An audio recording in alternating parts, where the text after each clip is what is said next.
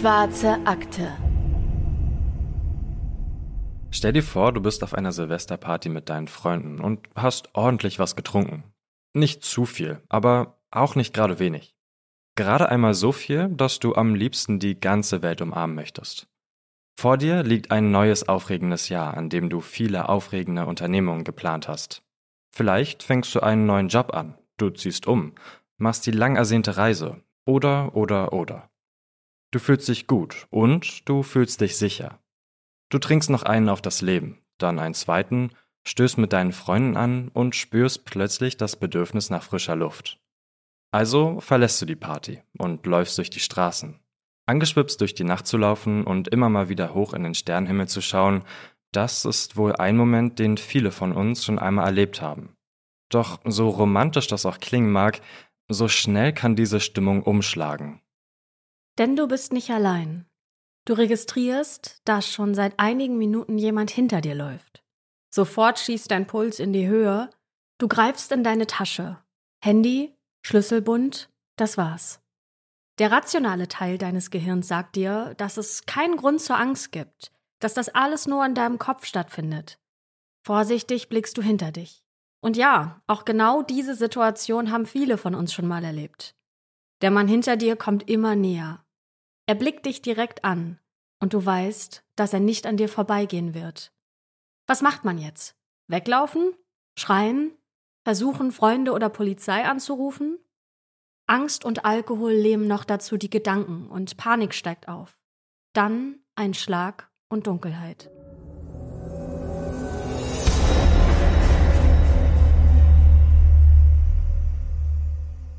Und damit herzlich willkommen zur neuen Folge der Schwarzen Akte. Wie immer mit euren Hosts Patrick Strobusch. Und mit Anne Lugmann. Hallo. Hi, schön dich auch endlich wiederzusehen. Ja, wir sind heute nämlich äh, bei mir zu Hause und nehmen hier auf, weil uns die Remote-Aufnahme letzte Woche nicht so viel Spaß gemacht hat, ne, wie hier einander gegenüber zu sitzen. Absolut. Aber nochmal ganz kurz zu diesem wirklich gruseligen Intro. Hattest du schon mal so eine ähnliche Situation, wie da beschrieben worden ist? Ja, es gibt tatsächlich eine Situation, die ist auch ganz, ganz lange her und äh, viele Zuhörerinnen und Zuhörer wissen vielleicht, dass ich in Berlin lebe, schon sehr lange. Und ich hatte mal eine Situation in der U-Bahn. Ähm, das ist bestimmt zehn Jahre her, ne? Aber da war es ziemlich spät und ich war alleine unterwegs auf dem Weg nach Hause und ich habe in der U-Bahn, in der U8 für alle Berlin-Kenner, mitbekommen, dass mich ein Mann anstarrt. Und ja, ich habe es versucht zu ignorieren, aber irgendwann ist der aufgestanden. Der saß so ähm, schräg im anderen Abteil, so schräg gegenüber. Und der ist aufgestanden und hat sich in meinen Viererbereich gesetzt, direkt gegenüber und hat mich weiter angestarrt. Und in dem Moment wusste ich ja, okay, er starrt mich wirklich an. Ich äh, bilde mir das nicht nur ein und ich habe es wieder versucht zu ignorieren, aber musste ja irgendwann aussteigen, weil das meine Station war. Und ich habe gemerkt, dass der hinterherkommt. Hast du den dann irgendwann abgehängt oder? Ähm, ja, eine Frau kam zu mir, die auch in der Bahn war, auch ausgestiegen ist und meinte, hey, ich habe gesehen, dass der dich anstarrt, soll ich dich nach Hause bringen? Ah, krass. Und das fand ich so krass und so lieb von ihr, dass ihr das aufgefallen ist, erstens, und dass sie mich ne, darauf angesprochen hat. Und dann hat sie mich auch tatsächlich den kurzen Weg heimgebracht. Und ich habe trotzdem gesehen, dass dieser Typ um die Ecke gebogen ist. Und dann habe ich alles äh, verriegelt und äh, war total aufgeregt, aber ich habe den nie wieder gesehen zum Glück. Okay, krass. Genau das wäre jetzt auch meine Frage gewesen, ob du den jemals wieder gesehen hast. Nein, zum In Glück nicht. Berlin verliert man solche Personen ja dann zum Glück auch irgendwie Ja. recht schnell wieder. Ist dir auch irgendwas passiert? Ich meine, ne, du bist ein Mann, aber das heißt ja nicht, dass äh, du noch keine brenzligen oder gruseligen Situationen erlebt hast. Brenzlig jetzt vielleicht nicht, allerdings kann ich ein bisschen relaten zu der Situation, dass man so ein bisschen angetrunken in die Sterne schaut. Ähm, ich war mal mit Freunden in Prag unterwegs, wir alle ein bisschen angetrunken. Ein bisschen. Ne? Ein bisschen. Äh, war wirklich ein sehr schöner Moment, aber auch weil ich mich halt wirklich auch sicher gefühlt habe. Ähm, wir werden sehen, dass so eine Situation ja leider sehr schnell umschlagen kann heute. Denn über so eine unangenehme und angsteinflößende Situation, wie du sie schon beschrieben hast, sprechen wir auch in unserem heutigen Fall. Wir befinden uns im Jahr 1980 in St. Paul, der Hauptstadt des US-Bundesstaats Minnesota. Mit etwas mehr als 300.000 Einwohnerinnen und Einwohnern ist die Stadt von der Größe her vergleichbar mit Münster in NRW. Also groß genug, um keinen Kleinstadtcharakter zu haben, aber gleichzeitig auch klein genug, dass die Menschen mitbekommen, was hier in der Stadt passiert. Es ist die Nacht vom 31. Dezember 1980, Silvester. Genau genommen ist schon der 1. Januar, als im Polizeirevier um 3 Uhr nachts das Telefon klingelt. Eine aufgeregte, hohe, ja fast hysterische Stimme bittet darum, einen Streifenwagen zu einer Werkstatt in der Nähe zu schicken. Ein Mädchen sei dort schwer verletzt. Wirklich sicher lässt sich nicht sagen, ob es sich dabei um einen Anrufer oder eine Anruferin handelt. Jedenfalls gibt er oder sie genaue Anweisungen, wo das verletzte Mädchen zu finden ist. Als die Beamten dort eintreffen, da entdecken sie einen nackten, leblos wirkenden Körper in einem Schneehügel. Der Schädel der jungen Frau ist gebrochen, doch trotz der krassen Verletzung atmet sie noch. Ihr Name ist Karen. Karen hatte gemeinsam mit ihren Schwestern eine Silvesterparty besucht, diese jedoch gegen Mitternacht betrunken verlassen und war dann allein durch die Straßen gelaufen. Der Angreifer hat sie zehnmal mit einem schweren Gegenstand geschlagen, das lässt sich nämlich an den Wunden nachzählen. Später wird man herausfinden, dass es sich bei der Tatwaffe um einen Wagenheber handelt, also um einen echt harten und schweren Gegenstand, mit dem man jemanden krasse Verletzung zufügen kann. Karen überlebt den Angriff, aber mit einer Hirnverletzung. Und diese Verletzung ist auch der Grund, warum sie sich an den Angriff selbst nicht erinnern kann. Das heißt, sie kann keinerlei Angabe zum Täter machen. Sechs Monate später, am 3. Juni 1981, kommt es in derselben Stadt, St. Paul, zu einem weiteren Vorfall. Ein paar Jugendliche spielen auf einem Feld in der Nähe einer Autobahn, als sie etwas entdecken, das sie wohl ihr Leben lang nicht wieder vergessen werden. Die Leiche einer jungen Frau. Übel zugerichtet, mit tiefen Wunden an der Brust, am Bauch und an den Innenseiten der Oberschenkel. Die Jugendlichen verständigen sofort die Polizei. Und die nimmt sich dem Fall an. Aber bevor wir weiter über das Opfer sprechen, lasst uns noch kurz einen Blick auf die Jugendlichen werfen. Denn in ja eigentlich allen Kriminalfällen, die wir in der schwarzen Akte behandeln, gibt es Menschen, die nur ganz am Rand von den Vorfällen betroffen sind. Also die weder Familie oder Bekannte vom Opfer oder Täter sind. So wie die Jugendlichen. Sie finden die Leiche und die Ermittlungen beginnen. Aber über die Finder selbst wird nicht mehr berichtet. Und obwohl sie kurz betroffen sind, ist der Fund einer Leiche ein heftiges Erlebnis, mit dem man erst einmal klarkommen muss. Und es macht ja was mit dir, wenn du plötzlich ohne Vorwarnung einen toten Menschen siehst. Ohne es überhaupt zu wollen und ohne überhaupt darauf ja vorbereitet zu sein. Das ist was, von dem sich viele Menschen nicht so schnell erholen können. Und häufig braucht es anschließend sogar professionelle Unterstützung, um damit klarzukommen. Der Name der Toten ist Kimberly. 18 Jahre ist sie alt, hat vor kurzem erst die Highschool in Wisconsin beendet und ist nach St. Paul gezogen, um sich hier einen Job zu suchen. Jemand hat sie erst 61 Mal mit einem spitzen Gegenstand erstochen und sie dann mit einem Schnürsenkel erwürgt. Man kann nur hoffen, dass Kimberly schnell bewusstlos geworden ist. Es ist unvorstellbar, was für einen Horror sie durchlebt haben muss. Auf so brutale, gewaltsame Weise ermordet. Da muss jemand wohl viel Hass in sich getragen haben. In so einem Fall spricht man auch von einer Übertötung. Die Tatwaffe ist in diesem Fall kein Wagenheber, sondern ein Eispickel. Ein Eispickel ist dieses Gerät, das vor allem Bergsteiger nutzen, um Eis aufzuhacken bzw. sich in dem Eis festzuhacken. Und so ein Pickel ist etwa so groß wie ein Hammer, nur dass er einen zweiarmigen Kopf mit einer Spitze und einer Schneide hat. Eine äußerst brutale und auch sehr außergewöhnliche Mordwaffe, wie die Polizei schnell feststellt, denn so einen Eispickel hat man ja nicht einfach dabei. Der Mörder muss die Tat also wahrscheinlich geplant haben.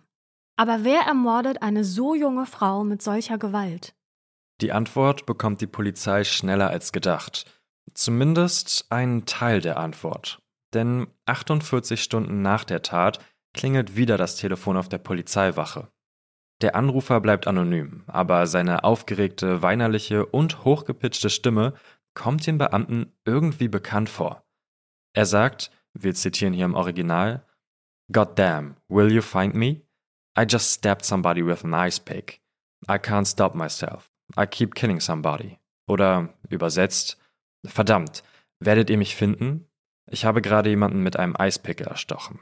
Ich kann mich nicht zurückhalten. Ich bringe immer wieder jemanden um. Der Anrufer gibt den Mord also zu und droht damit, noch mehr Leute zu töten.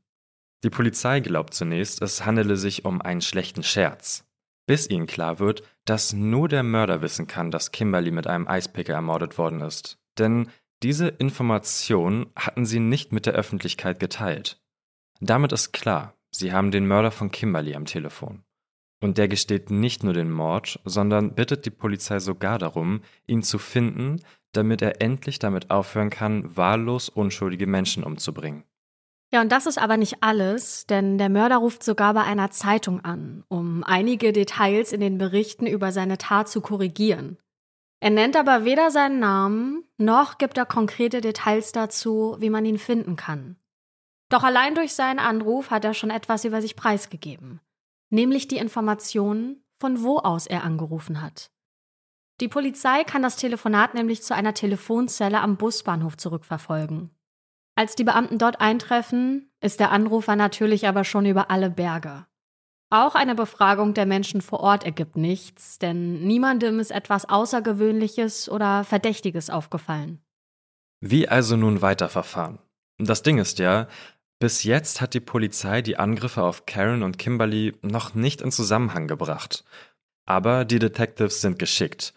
Sie durchsuchen die aufgenommenen Anrufe, die auf der Polizeiwache in der letzten Zeit eingegangen sind, nach einer ähnlich hohen, weinerlichen und leicht hyperventilierenden Stimme. Denn vielleicht, so die Vermutung, hat es in der Vergangenheit ja bereits einen solchen Anruf gegeben. Und damit landen sie einen Volltreffer. Ihr wisst bereits, welche Aufzeichnung wir meinen. Den Anruf, der die Polizei zu der Werkstatt gelotst hat, wo man die schwer verletzte Karen gefunden hat. Es ist dieselbe Stimme. Somit ist klar, dass der Anrufer schon in zwei brutale Angriffe verwickelt war. Erst Karen, dann Kimberly. Und wer zweimal zuschlägt, macht es vielleicht auch ein drittes Mal. Hat er ja sogar selbst am Telefon angekündigt. Aber wer wird das nächste Opfer sein? Und wann wird der Täter erneut zuschlagen? Ich fasse noch mal kurz zusammen, was man bisher weiß. Da ist dieser Mann, der wahllos Menschen umbringt, mit denen er aller Wahrscheinlichkeit nach in keiner Beziehung steht. So zumindest könnte man seinen Satz I keep killing somebody interpretieren. Auf Deutsch, ich bringe immer wieder jemanden um. Man weiß wenig über ihn. Zum Beispiel, dass er nach den Angriffen die Polizei anruft und reumütig von der Tat erzählt. Und dass er eine sehr brutale Art wählt, die Morde zu begehen. Karen kann sich mit ihrer schlimmen Hirnverletzung ja nicht mehr an den Angriff erinnern, aber was, wenn irgendjemand dort draußen doch etwas beobachtet hat und damit nur noch nicht zur Polizei gegangen ist? An diesem Punkt der Ermittlungen kann jeder noch so unwichtig erscheinende Hinweis einen ziemlichen Unterschied machen. Also beschließen die Detectives, die Öffentlichkeit um Hilfe zu bitten. Sie veröffentlichen einen Teil des Telefonanrufs in den Medien. Jeder, dem die Stimme irgendwie bekannt vorkommt oder der sonst Informationen dazu hat, wird gebeten, sich umgehend bei der Polizei zu melden. Die Hoffnung ist groß und tatsächlich melden sich auch ein paar Leute. Die angeblichen Originalanrufe gibt es auf YouTube. Haben wir euch übrigens auch in der Podcast-Beschreibung verlinkt. Aber kein Hinweis kann wirklich dazu beitragen, den Mörder zu identifizieren. Der Versuch ist also leider fehlgeschlagen. Und so vergehen die Monate. Es wird ruhig um den Weepy-Voiced Killer. Dieser Name wurde ihm von der Presse verpasst, weil er, ihr könnt es euch denken, nach der Tat immer unter Tränen die Polizei anruft und seine Verbrechen gesteht. Ein ziemlich skurriler Name, oder? Weil man einen eiskalten Killer ja in erster Linie nicht mit einem weinerlichen, reumütigen Charakter in Verbindung bringt. Doch die Ruhe trügt. Monatelang hat man nichts von dem Mörder gehört und dann schlägt er erneut zu. Aus dem Nichts, mit voller Gewalt. Es ist der Morgen des 6. August 1982, also 14 Monate nach dem zweiten Angriff, dem Angriff auf Kimberly. An diesem Morgen entdeckt ein Zeitungsjunge auf seiner morgendlichen Runde eine Leiche am Ufer des Mississippi. Es handelt sich um eine 40-jährige Frau, die man als Barbara identifiziert, eine Krankenschwester aus Minneapolis, eine Stadt direkt neben St. Paul. Der Täter hat ihrem Leben auf grausige Weise ein Ende gesetzt. Er hat sie geschlagen und erstochen, und zwar anscheinend in blinder Rage. Mehrere kreisförmige Stichwunden zählt die Gerichtsmedizin. Als Tatwaffe kommt bei diesen runden Wunden durchaus ein Schraubenzieher oder wieder ein Eispickel in Frage. An dem Flussufer finden sich sonst keine weiteren Spuren. Der Täter scheint also gewusst zu haben, wie er seine Spuren verwischen kann. Offensichtlich ist es nicht sein erstes Mal. Der Modus operandi deutet auf den Weepy Voice Killer hin. Fehlt also nur noch der Anruf. Aber der lässt nicht lange auf sich warten und kommt zwei Tage später. Wieder ist der Mann vollkommen aufgelöst und sagt mit seiner hohen, weinerlichen Stimme, wir übersetzen das mal direkt, es tut mir leid, dass ich diese Frau getötet habe. Ich habe sie 40 Mal erstochen. Kimberly war die erste in St. Paul. Ich habe noch mehr Menschen getötet. Ich werde es niemals in den Himmel schaffen. Wenn man sich diesen Anruf jetzt anhört, ne, glaubst du ihm wirklich, dass es ihm leid tut? Um ehrlich zu sein, schon ein bisschen. Wie gefühlt immer bin ich da aber auch ein bisschen zwiegespalten, weil ich finde, dass wenn man bei der Polizei anruft und so grausame Morde begeht, dann kann man einfach davon ausgehen, dass er damit auch Aufmerksamkeit erzeugt. Insgesamt ist es mir also, um ehrlich zu sein, ein bisschen suspekt. Wie siehst du das Ganze? Ich glaube nicht, dass es ihm leid tut, ehrlich gesagt, weil, äh, wie du gerade selbst gesagt hast, ne, du rufst ja nicht bei der Polizei an und äh, entschuldigst dich dafür und weißt aber, wie in diesem Anruf, extra darauf hin, dass du sie 40 Mal erstochen hast. Also warum dann nochmal dieses konkrete Detail einbauen, wenn es dir leid tut? Weißt du, wenn du dich entschuldigst, zählst du dann nochmal ganz detailliert auf, wofür du dich entschuldigst? Ich glaube eher, dass er versucht, sein Gewissen zu erleichtern. So von wegen, naja, ich rufe da an, ich entschuldige mich und damit hat sich das. Und vielleicht ist da ja noch ein religiöser Aspekt dahinter, ne? Also diesen äh, Beichtcharakter, den er hier vielleicht anwendet und deswegen angerufen hat und sich entschuldigt hat. Ich glaube, da sprichst du wirklich was sehr Wichtiges an, denn so skurril diese Anrufe auch sind, so spannend sind sie ja auch aus Ermittlerperspektive. Denn sie sagen ja doch immer auch etwas über den Mörder selbst aus. Zum Beispiel, dass es ihm wichtig ist, in den Himmel zu kommen. Das heißt, Religion muss eine große Rolle in seinem Leben spielen oder gespielt haben. Was kann man sonst noch über den Mann erfahren? Dafür hat sich die Polizei einen Profi mit ins Team geholt. Mittlerweile hat sich auch eine Profilerin vom FBI in den Fall eingeschaltet, die das Team vor Ort unterstützt. Sie analysiert, dass der Mörder während der Anrufe in einem jugendlichen Zustand wechselt. Er schreie förmlich nach was und er wolle wohl ein Katz-und-Maus-Spiel mit den Behörden spielen. Ein mit dem Fall vertrauter Psychiater sagt in der Washington Post Folgendes. Einige Serientäter würden während oder nach ihren Taten mit den Strafverfolgungsbehörden kommunizieren, um die Polizei zu verspotten. Andere würden bloß sicherstellen wollen, für ihre Verbrechen auch die entsprechende Anerkennung zu bekommen. Häufig sei das der Fall, sobald die kriminelle Serie an Dynamik gewonnen habe. Aber diese Kontaktaufnahmen seien nicht als Wunsch zu verstehen, gefasst zu werden. Der Psychiater glaube nicht, so die Washington Post, dass Menschen, die zu Serienmorden fähig sind, überhaupt genug Schuldgefühle empfinden können. In den meisten Fällen geht es also einfach nur ums Ego. Während auf der einen Seite also an dem Profil des Mörders gebastelt wird, macht sich die Polizei auf der anderen Seite an die Befragung von Barbaras Angehörigen. Dabei kommt heraus, dass Barbara kurz vor dem Mord noch in einer Bar in Minneapolis gewesen war. Die Angehörigen wissen sogar den genauen Namen. Die Hexagon Bar.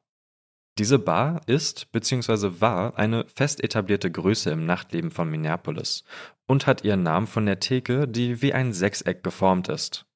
Im Mai 2020 wurde sie allerdings niedergebrannt, und zwar im Rahmen der Unruhen, die der Tod von George Floyd ausgelöst hat.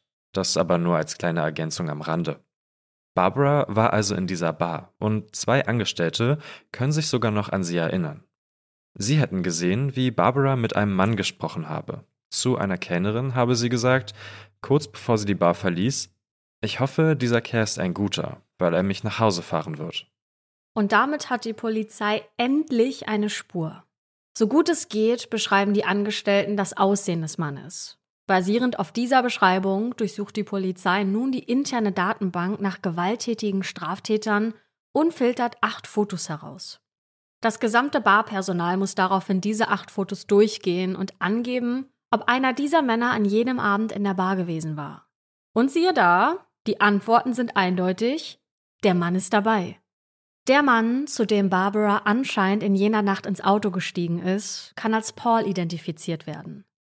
Und das ist noch nicht alles, denn als die Ermittler Pauls Vergangenheit durchleuchten, da können sie feststellen, dass er bei genau der Werkstatt gearbeitet hat, in dessen Nähe die schwer verletzte Karen am Neujahrsmorgen gefunden worden ist. Werbung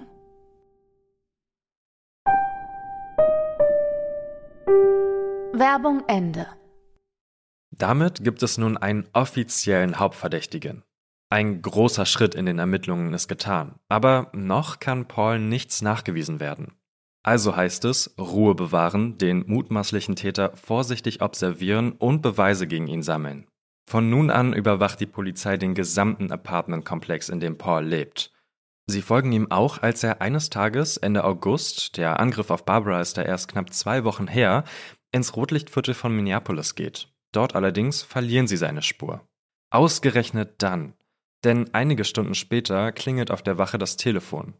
Aber es ist nicht der Weepy-Voiced Killer, sondern ein anderer Mann. Er berichtet von einem Angriff, den er beobachtet habe. Ein Mann habe eine Frau in seinem Auto mit einem Schraubenzieher erstochen. Er selbst, also der Anrufer, sei durch ihre Schreie aufmerksam geworden. Er habe versucht einzugreifen, aber die Frau habe sich selbst zur Gegenwehr setzen und aus dem Wagen fliehen können. Der Täter sei darauf in seinem Auto geflohen. Die Polizei findet die Frau schwer verletzt, aber lebend. Ihr Name ist Denise. Denise arbeitet als Sexarbeiterin auf den Straßen des Rotlichtviertels von Minneapolis. Und sie erinnert sich ganz genau an alles, was passiert ist. Auch an das Aussehen des Mannes. Sie erzählt, dass der Mann sie zunächst mit in seine Wohnung genommen habe, wo sie beiden dann Sex hatten. Anschließend habe er angeboten, sie wieder zurück ins Zentrum zu fahren. Doch statt Denise zu ihrem Arbeitsplatz zurückzubringen, sei der Mann mit ihr in eine dunkle und abgelegene Straße abgebogen. Und zwar mit dem Vorwand, eine Abkürzung zu nehmen. Dann habe er einen Schraubenzieher aus dem Handschuhfach geholt und begonnen, auf sie einzustechen. Denise aber habe geistesgegenwärtig eine Glasflasche gegriffen, die noch im Auto lag, und dem Angreifer damit ins Gesicht geschlagen. Es kam zu einem Kampf zwischen den beiden, bei dem Denise aus dem Auto fliehen konnte. Denise bekommt mehrere Fotos von Verdächtigen gezeigt und identifiziert eines davon ganz deutlich als ihren Angreifer Paul. Und ab dann löst sich der Fall eigentlich wie von selbst. Denn es dauert nicht lange, bis ein Anruf in der Notrufzentrale eingeht. Ein Mann mit starken Schnittwunden im Gesicht fragt nach einem Krankenwagen. Und ja, es ist niemand Geringeres als Paul. Der Weepy Voice Killer wurde bei dem Kampf mit Denise so schlimm verletzt, dass er wohl keine andere Wahl hatte, als um ärztliche Hilfe zu bitten. Und damit haben sie ihn. Endlich. Letzte Zweifel werden aus dem Weg geräumt, als man Paul im Polizeirevier die Fotos der Opfer zeigt. Mit dieser Maßnahme erhofft man sich, ihn zu einem Geständnis bewegen zu können. Seine Reaktion auf diese Fotos ist ziemlich aussagekräftig. Der Detective, der Paul die Bilder gezeigt hat, erinnert sich gut an diesen Moment und berichtet davon später mit den folgenden Worten. Als ich zu ihm ging und die Akte öffnete, lagen darin die Fotos der Opfer. Er schaute auf und seine Augenlider fingen an zu flattern, und ich konnte fast sehen, wie er diese Morde in seinem Kopf vor sich sah. Seine Stimme veränderte sich sofort. Sie wurde hochgepitcht. Mir war sofort klar, dass es sich genau um die Stimme von den Anrufen handelte. In all meinen bisherigen Erfahrungen habe ich noch nie eine Person vor meinen Augen die Persönlichkeit wechseln sehen. Bis zu diesem Zeitpunkt. Das bedeutet also, dass der Mörder im Normalzustand, also wenn er ruhig ist, gar keine so hohe Stimme hat, sondern dass seine Stimme tatsächlich nur in emotional schwierigen Ausnahmesituationen so hochrutscht. Es hätte ja auch sein können, dass er seine Stimme am Telefon extra verstellt oder mit technischer Hilfe verändert, um nicht erkannt werden zu können. Aber nein, der Weepy Voiced Killer hat tatsächlich immer mit seiner echten Stimme am Telefon gesprochen. Bevor wir jedoch über den Prozess und das Urteil sprechen, wollen wir einen kurzen Blick auf Pauls Leben werfen. Denn, wie so oft, wird ein Mensch ja nicht einfach so zu einem gewalttätigen Mörder wie Paul. Paul kommt aus einer sehr großen und extrem religiösen Familie.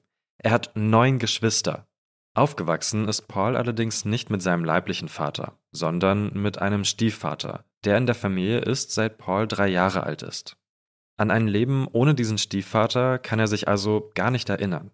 Laut unseren Quellen war der Umgang des neuen Mannes mit den Kindern heftig. Wenn jemand dem Stiefvater im Weg stand, dann hätte er ihn geschlagen, sogar auf den Kopf. Es kam angeblich auch immer mal wieder vor, dass der Stiefvater einige der Kinder die Treppe hinunterschubste. Paul hält es nicht lange zu Hause aus. Er macht zwar noch die Highschool zu Ende, doch dann zieht er Mitte der 60er Jahre, da ist er Anfang 20, von seiner Heimatstadt Austin nach St. Paul, über 150 Kilometer entfernt. Da wollte wohl also jemand dringend Abstand zwischen sich und die Vergangenheit bringen.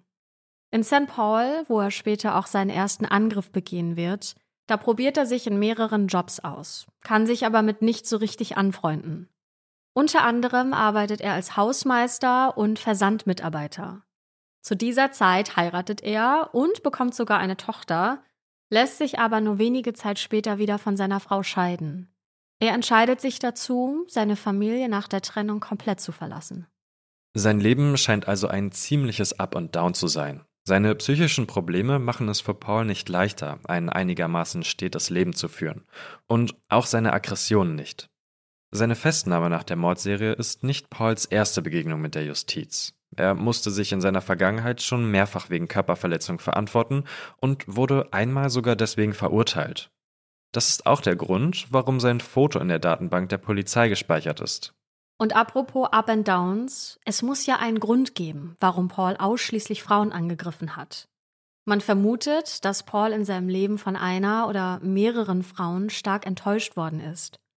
Da ist einmal die gescheiterte Ehe. Gründe dafür sind nicht bekannt, aber es hat wohl noch eine andere Frau in seinem Leben gegeben. Eine Freundin, mit der er zusammen war und die ihn dann verlassen hat, um für eine arrangierte Ehe zurück in ihr Heimatland Syrien zu gehen. So richtig offiziell weiß man das allerdings nicht, denn Paul hält sich stark bedeckt, was sein Motiv betrifft. Darauf wollen wir gleich nochmal näher eingehen. Jetzt geht's aber erst nochmal um einen anderen entscheidenden Moment in seiner Biografie. Denn 1977 wird ihm bei jener Werkstatt gekündigt, in deren Nähe man später sein erstes Opfer finden wird. Für die Detectives ist das kein Zufall. Es ist nicht auszuschließen, dass seine Kündigung bei der Werkstatt der Tropfen war, der das Fass zum Überlaufen gebracht hat. Auch wenn zwischen der Kündigung und dem Angriff auf Karen circa drei Jahre liegen. So ist Paul also zum Weepy-Voiced Killer geworden. Knapp zwei Jahre hat es gedauert, bis man ihn schlussendlich gefasst hat. Mittlerweile schreiben wir das Jahr 1982 und Paul wird wegen des Mordes an Barbara, die Frau aus der Bar, und wegen des Angriffes auf Denise, der Sexarbeiterin, angeklagt. Auch wenn man ihn durch die Telefonanrufe mit weiteren Verbrechen in Verbindung bringen kann, so genügen diese Anrufe nicht, um ihm die Tat vor Gericht auch nachzuweisen. Auch nicht, als man Pauls Schwester in den Zeugenstand ruft und diese bestätigt, dass es sich bei dem Anrufer in allen Fällen um ihren Bruder handelt. Und Paul? Der plädiert auf nicht schuldig. Man werde ihm das nicht anhängen. Das hatte er schon beim ersten Verhör der Polizei gesagt, mit einem Verweis auf die Fotos der Opfer. Aber seine Verteidigung kann bei der Beweislast gegen ihn nichts ausrichten. Sowohl im Fall von Barbara als auch von Denise gibt es Zeugen, die ihn gesehen haben und identifizieren können. Und man hat sein Auto sichergestellt, das vom Angriff auf Denise noch voller Blut war. Paul wird in beiden Anklagepunkten schuldig gesprochen. Für den Mord an Barbara bekommt er 40 Jahre für die Attacke mit dem Schraubenzieher 18 Jahre. Damit wird Paul den größten Teil seines Lebens hinter Gittern verbringen. Zum Zeitpunkt seiner Verurteilung ist er gerade mal Ende 30. Aber seine Geschichte ist damit noch nicht zu Ende. Denn lange später, da sitzt er bereits 15 Jahre in Haft, nimmt der Fall noch einmal eine unerwartete Wendung. 1997 wird bei Paul Hautkrebs im Endstadium diagnostiziert. Seine Lebenserwartung beträgt von dem Zeitpunkt an weniger als ein Jahr. Für Paul bricht eine Welt zusammen. Die Tatsache, dass er schon bald nicht mehr auf dieser Erde sein wird, veranlasst ihn dazu, sich ein letztes Mal bei der Polizei zu melden. Er will reinen Tisch machen. Und er gesteht sämtliche Verbrechen, die er in seinem Leben begangen hat. Im Gegenzug dafür verlangt er nur ein Foto vom Grabstein seiner Mutter. Zu diesen Verbrechen gehört der Mordversuch an Karen in jener Silvesternacht, die mit einer schlimmen Hirnverletzung überlebte. Und auch der Mord an Kimberly, die junge Highschool-Absolventin, die nach St. Paul auf der Suche nach einem Job kam und von Paul 61 Mal mit einem spitzen Gegenstand erstochen wurde. Er gesteht auch die beiden Angriffe, wegen denen er bereits im Gefängnis sitzt, und noch einen weiteren Mord, den man bis dahin überhaupt gar nicht mit ihm in Verbindung gebracht hat. Der Grund dafür ist, dass es nach dieser Tat keinen Anruf bei der Polizei gegeben hat. 1982 hat Paul nämlich noch eine Frau ermordet. Und zwar, indem er sie in ihrer Badewanne ertränkt hat. Allerdings erinnert er sich weder an ihren Namen noch an sonstige Details, anhand derer man die Frau identifizieren könnte. Es dauert Tage, bis die Polizei sich im Archiv durch sämtliche Todesfälle durch Ertrinken in diesem Zeitraum gearbeitet hat. Schließlich aber können sie Pauls Opfer zuordnen. Kathleen, eine 33-jährige Lehrerin, wurde am 21. Juli 1982 tot in ihrer Badewanne aufgefunden. Das war circa einen Monat bevor Paul nach dem Angriff auf Denise festgenommen wurde. Paul erkennt die Frau auf dem Foto wieder und zudem erinnert er sich noch an Details aus ihrer Wohnung, die eindeutig zeigen, dass er bei ihr gewesen sein muss. In den Beweisen zu dem Fall befindet sich Kathleens Adressbuch, in dem die Nummer eines gewissen Paul notiert ist. Und es handelt sich dabei auch um Pauls Nummer. Also ist die Zuordnung eindeutig. Warum er nach dem Mord an Kathleen nicht wie üblich bei der Polizei angerufen hat, das ist unklar. Vielleicht hat er geahnt, dass sich die Schlinge um seinen Hals langsam enger zieht und wollte nichts riskieren. Paul gesteht nicht nur alle Taten, sondern will sich auch bei den Familien dafür entschuldigen. Laut einer Nachrichtenseite soll er gesagt haben, dass er es nicht glauben könne, was er getan habe. Jeden Morgen würde er aufwachen und hoffen, dass er das alles nur geträumt habe. Er hat sogar eine Journalistin gebeten, ihm die Adressen der Familien zu besorgen, damit er ihnen Blumen schicken könne. Die Journalistin ist darauf allerdings nicht eingegangen. Finde ich ehrlich gesagt auch ganz gut, weil für mich persönlich wäre es ein bisschen unangenehm, von dem Mörder meiner Tochter, meiner Schwester oder was auch immer Blumen zu bekommen. Total. Also ich finde das richtig gruselig. Stell mal vor, der hätte wirklich die Adresse rausbekommen. Also ich finde das übergriffig, ich finde es gruselig, dass der dann auch einfach meine Adresse hat. Ne? Also ich finde es gut, dass die Journalistin das nicht gemacht hat. Auf jeden Fall, ja. Bevor wir den Fall jedoch abschließen, lass uns noch einmal kurz auf Pauls Motiv eingehen. Denn das ist das Merkwürdige an dieser Geschichte. Klar, es gibt viele Vermutungen und Spekulationen, was denn nun genau der Grund hinter der Mordserie sein könnte. Frust auf Frauen zum Beispiel. Paul selbst sagt aber, es gebe kein Motiv. Davon weicht er auch nicht ab, als er immer und immer wieder in Interviews mit den Medien danach gefragt wird. Was er aber sagt ist, dass es wohl eine Stimme in seinem Kopf gebe, die ihm sage, Paul, es ist Zeit zu töten. Eine höhere Macht, die ihm befiehlt zu töten. Das kommt einem doch sehr bekannt vor. Wir haben letztens erst über den Son of Sam in Folge 165 gesprochen und bei dem Fall war es ganz ähnlich. Da wurde der Mörder nämlich angeblich von einer Stimme in seinem Kopf gelenkt. Auf jeden Fall erzählt Paul auch, dass er nach einem der Morde in eine Kirche gegangen sei und dort geweint habe. Seine Mutter habe immer zu ihm gesagt, wenn dich etwas verletzt, geh zu Gott. Und das habe er auch getan. Also ist das vermutlich auch der Grund, warum er nach seinen Angriffen fast immer die Polizei angerufen hat. Er hatte Schuldgefühle. Vielleicht hat er sogar bereut, was er getan hat und wollte durch das Geständnis von diesen Gefühlen befreit werden. Und dass der Glaube bzw. die Religion ein wichtiger Bestandteil in seinem Leben war, das haben wir bereits schon festgestellt. Tatsächlich sind Botschaften von Serienmördern ein altbekanntes Phänomen, denn so hat zum Beispiel Jack the Ripper 1888 an Scotland Yard geschrieben, ich habe es auf Huren abgesehen und werde nicht aufhören, sie zu zerfetzen, bis ich komplett besoffen bin. Und auch der Zodiac Killer in Folge 5 der Schwarzen Akte, der hat verschlüsselte Briefe an die Polizei geschickt, in denen er die Verantwortung für 17 Morde in Nordkalifornien in den 60er und 70er Jahren übernimmt. Ja, und zu guter Letzt hat ja auch der bereits erwähnte Son of Sam ein dubioses Schreiben an einem seiner Tatorte hinterlassen. Also, ob schriftlich oder mündlich am Telefon. Es scheint bei vielen Serienmördern in der Geschichte ein Ding zu sein, dass man sie in irgendeiner Weise mit ihren Taten in Verbindung bringen kann. Ob sie sich davon nun Anerkennung oder eine Absolution ihrer Reuegefühle erhoffen. Kennt ihr ansonsten noch spannende Fälle, in denen Serienmörder Kontakt mit den Behörden aufnehmen? Schreibt uns das gerne mal unter den heutigen Instagram-Post zur Folge. Ob Paul durch seine Geständnisse am Ende seines Lebens im Reinen mit sich war, werden wir wohl nie erfahren. Er stirbt am 12. Juni 1998 im Krankenhaus des Gefängnisses an den Folgen seiner Krebserkrankung. Drei Morde, zwei versuchte Morde. Dass ein Mensch so viel Schmerz erzeugen kann, ist immer wieder unvorstellbar. Aber die Polizei hat in diesem Fall wirklich sehr gute Arbeit geleistet und am Ende konnten sie sämtliche Morde aufklären, für die Paul verantwortlich ist. Bleibt zu hoffen, dass alle Betroffenen eines Tages damit abschließen können.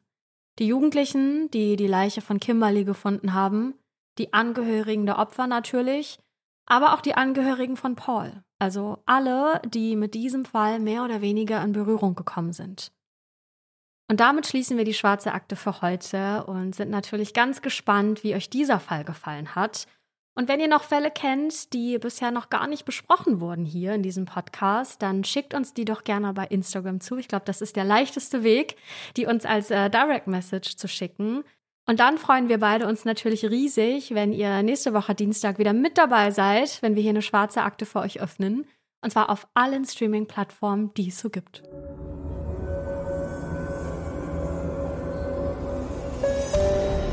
Wir sind eure Hosts Anne Lugmann und Patrick Strobusch. Redaktion Silva Hanekamp und wir. Schnitt Anne Luckmann. Mit der Stimme von Pia Rona Sachse. Ausführender Produzent Falco Schulte. Die Schwarze Akte ist eine Produktion der Julep Studios.